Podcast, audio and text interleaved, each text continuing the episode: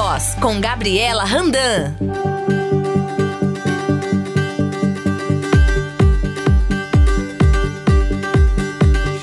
Nosso quadro tem a voz com a defensora pública do estado de Goiás, doutora Gabriela Randan.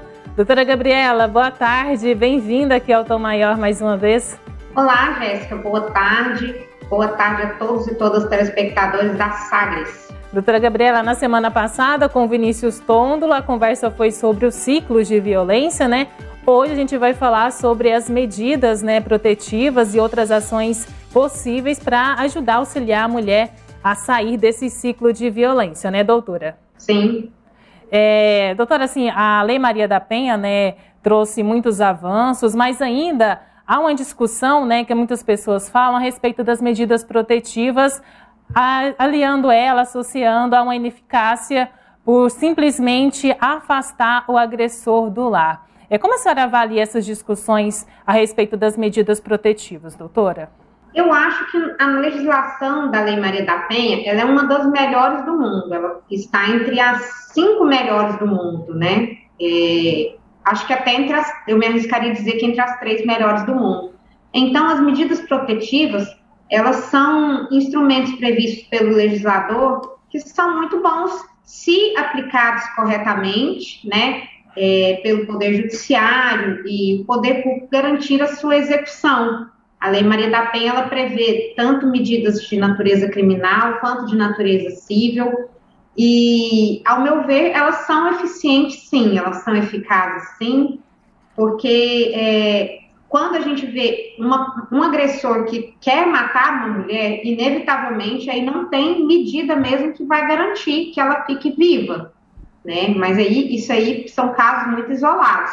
Normalmente, as agressões que estão ali no ciclo da violência, elas têm sim como ser evitadas e, na maioria, é respeitado é, esse, no, primeiro momento, distanciamento social, proibição de contato que é imposto, e quando ele é desrespeitado, é colocada a monitoração eletrônica, né, a tornozeleira, e também podendo até haver uma prisão preventiva. Então, eu creio que as medidas protetivas, elas são muito mais benéficas do que maléficas a sua eficácia. E a maioria das mulheres é, que falecem, normalmente, elas não tinham ocorrência registrada, pedido de uma medida protetiva, ou se tinham essas medidas, algum dia elas desistiram delas. Doutora, mas aí também muitas pessoas argumentam que o pedido de uma medida protetiva pode acabar se tornando estopim para um novo ciclo de violência contra essa mulher. Olha, Jéssica, esse relacionamento abusivo, como nós já tratamos aqui em outros episódios, ele é como se fosse uma bomba relógio. Qualquer coisinha pode fazer que, que se exploda, né, e que volte essa fase das tensões, do ataque violento.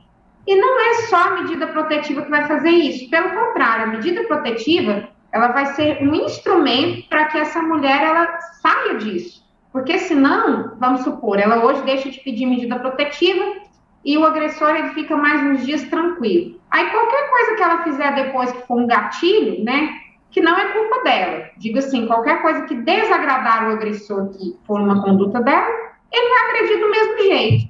Então, o que, que a gente orienta? Registre, peça sua medida e o quanto antes porque como nós falamos sobre o ciclo da violência, as agressões elas pioram dia a dia, elas não têm uma previsão de melhora.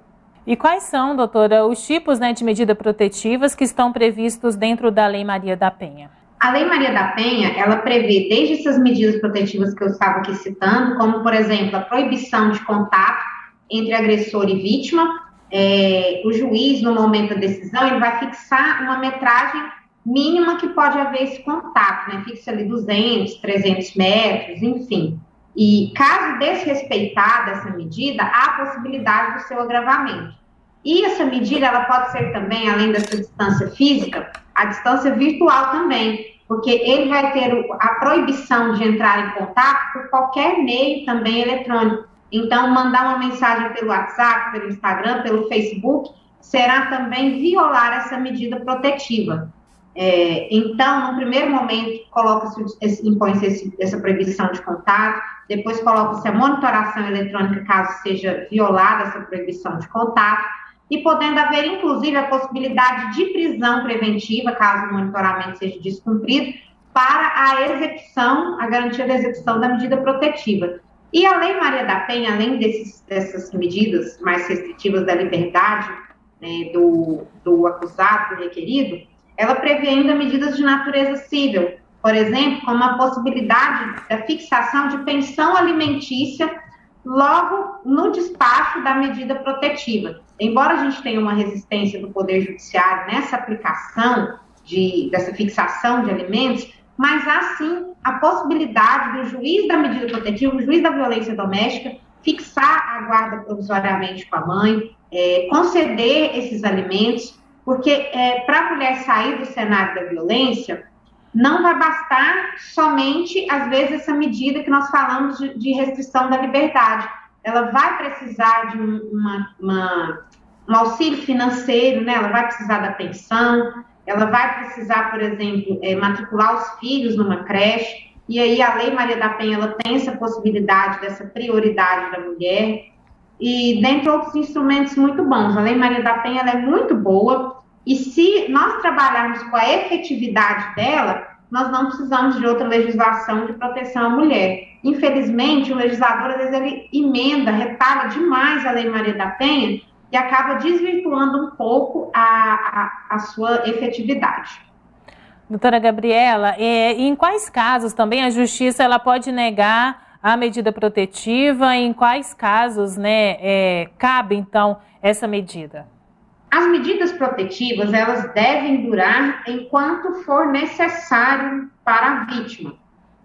E, regra geral, não se pode negar uma medida protetiva à vítima tem enunciado, inclusive, do FONAVIT, né, o Fórum Nacional dos Juízes da Violência Doméstica, no sentido de que a palavra da vítima basta para o requerimento da medida. No entanto, há juízes que negam sim, dizendo que a palavra da vítima não é suficiente, o que, inclusive, causa um desencorajamento das mesmas em procurar os serviços de proteção à mulher. É, a gente fala que, nesses casos, né? Eu costumo sempre dar voz à mulher. Se ela chega para mim, mesmo sem prova nenhuma, e diz que quer uma medida protetiva, quem sou eu para dizer que ela não vai ter essa medida protetiva porque não tem prova? Se a mulher está dizendo para mim, fala, olha, defensor, eu temo pela minha vida, a minha obrigação é fazer esse requerimento. E eu creio que a do Poder Judiciário é também fazer esse deferimento, sob pena de nós incorrermos em uma omissão e essa mulher pagar com a vida dela. Mas, assim, de uma maneira geral, a gente orienta que as pessoas consigam juntar algum tipo de prova. Quando essas, esses, é, essas ameaças forem feitas por meios digitais, juntar isso, não apagar, né? Então, tudo isso é muito importante. Apesar que nós sabemos que, normalmente, esses crimes, eles são cometidos no ambiente do lar, que são muito protegidos, escondidos dos olhos exteriores. Então, por isso, é, dessa relevância da palavra da vítima e nesse sentido de da mulher conseguir juntar as provas que ela tiver em mãos. Doutora Gabriela, e o que a mulher pode fazer, mesmo depois, né, após serem deferidas as medidas protetivas, e ainda continuar as agressões por parte ali do seu companheiro? O que ela pode fazer nesses casos? Nesse caso, há o crime de descumprimento de medida protetiva, se ela tendo medida e esse companheiro prosseguir nessas investidas. Então, ela pode fazer um novo registro dessa ocorrência, sem prejuízo de se tem havido outro crime, como, por exemplo, no nosso exemplo, se houve, se, ela bate, se ele bateu nela, ela apanhou, houve um crime de lesão corporal, então, além do descumprimento da medida, ela vai registrar também o crime de lesão corporal, o que vai aumentando aí o, o bolo de crimes que, ao qual esse agressor vai responder. Ele pode chegar a ser preso se continuar descumprindo a medida protetiva atrás da outra, doutora?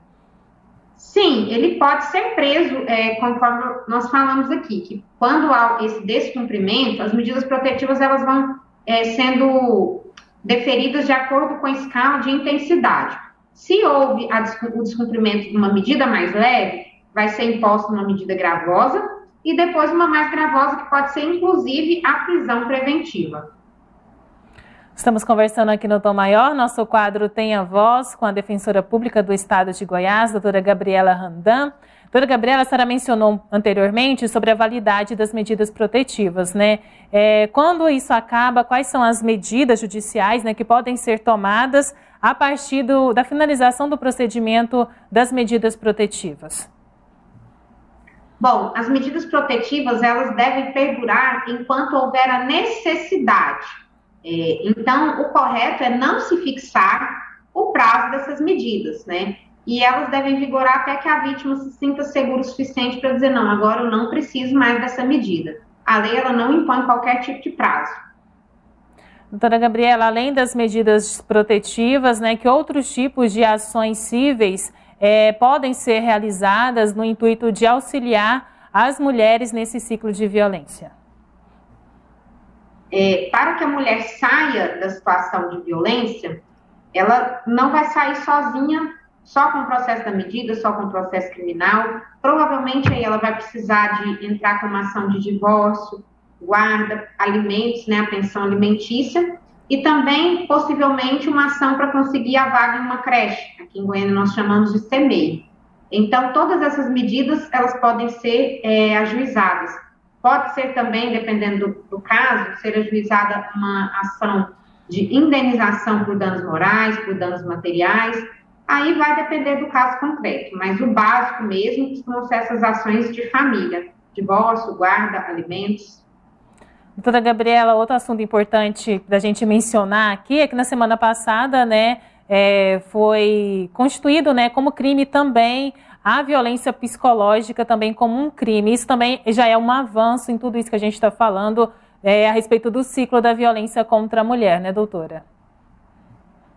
É, em partes. Eu vejo com, com ressalvas esses bons olhos da lei da violência psicológica de uma certa maneira, causa essa impressão na mulher e no sistema que está se protegendo a mulher. Mas, ao meu ver, é, é uma lei que carece de uma certa técnica jurídica e creio que vai ter pouca eficácia para o que a mulher espera realmente no caso concreto dela, que é se livrar da violência.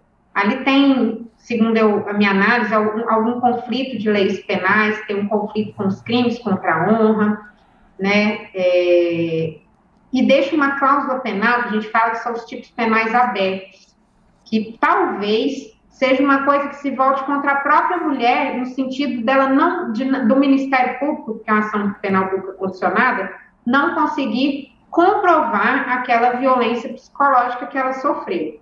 É, bom, é uma análise bem superficial e vai, assim, meio que contrário ao que muitas pessoas festejaram, mas a nossa análise, ela não pode ser uma análise apaixonada, ela tem que ser uma análise técnica, jurídica, né? E eu, como defensora pública e professora de direito penal e direito processual penal, não posso me furtar dessa análise. Tá certo, então, doutora Gabriela Randan. É, Para finalizar, então, voltando a falar das medidas protetivas, é, a senhora avalia que houveram, houveram avanços nos últimos, nos últimos anos, quando a gente fala da aplicabilidade dessas medidas, doutora? Sim, houve muito avanço, mas, porém, precisamos melhorar. Precisamos melhorar muito. É, hoje em dia são deferidas muitas medidas, mas muitas das vezes nós ficamos dependendo do, do juiz da vara que vai cair o processo, por exemplo. O juiz X a gente sabe que defere, o juiz Y a gente sabe que indefere. Isso é muito ruim, gera uma insegurança muito grande para a mulher. Gera uma grande uma insegurança assim, do próprio sistema de justiça, porque cada cabeça uma sentença, né? E quem sai no final prejudicada é essa própria mulher. Doutora Gabriela Randan, defensora pública do Estado de Goiás, muito obrigada pela sua participação conosco mais uma vez aqui no Tom Maior. Até terça-feira que vem, doutora. Tchau, Jéssica. Obrigada. Nós acompanhamos aqui então mais uma edição do nosso quadro Tem a Voz. Você ouviu Tem a Voz com Gabriela Randan.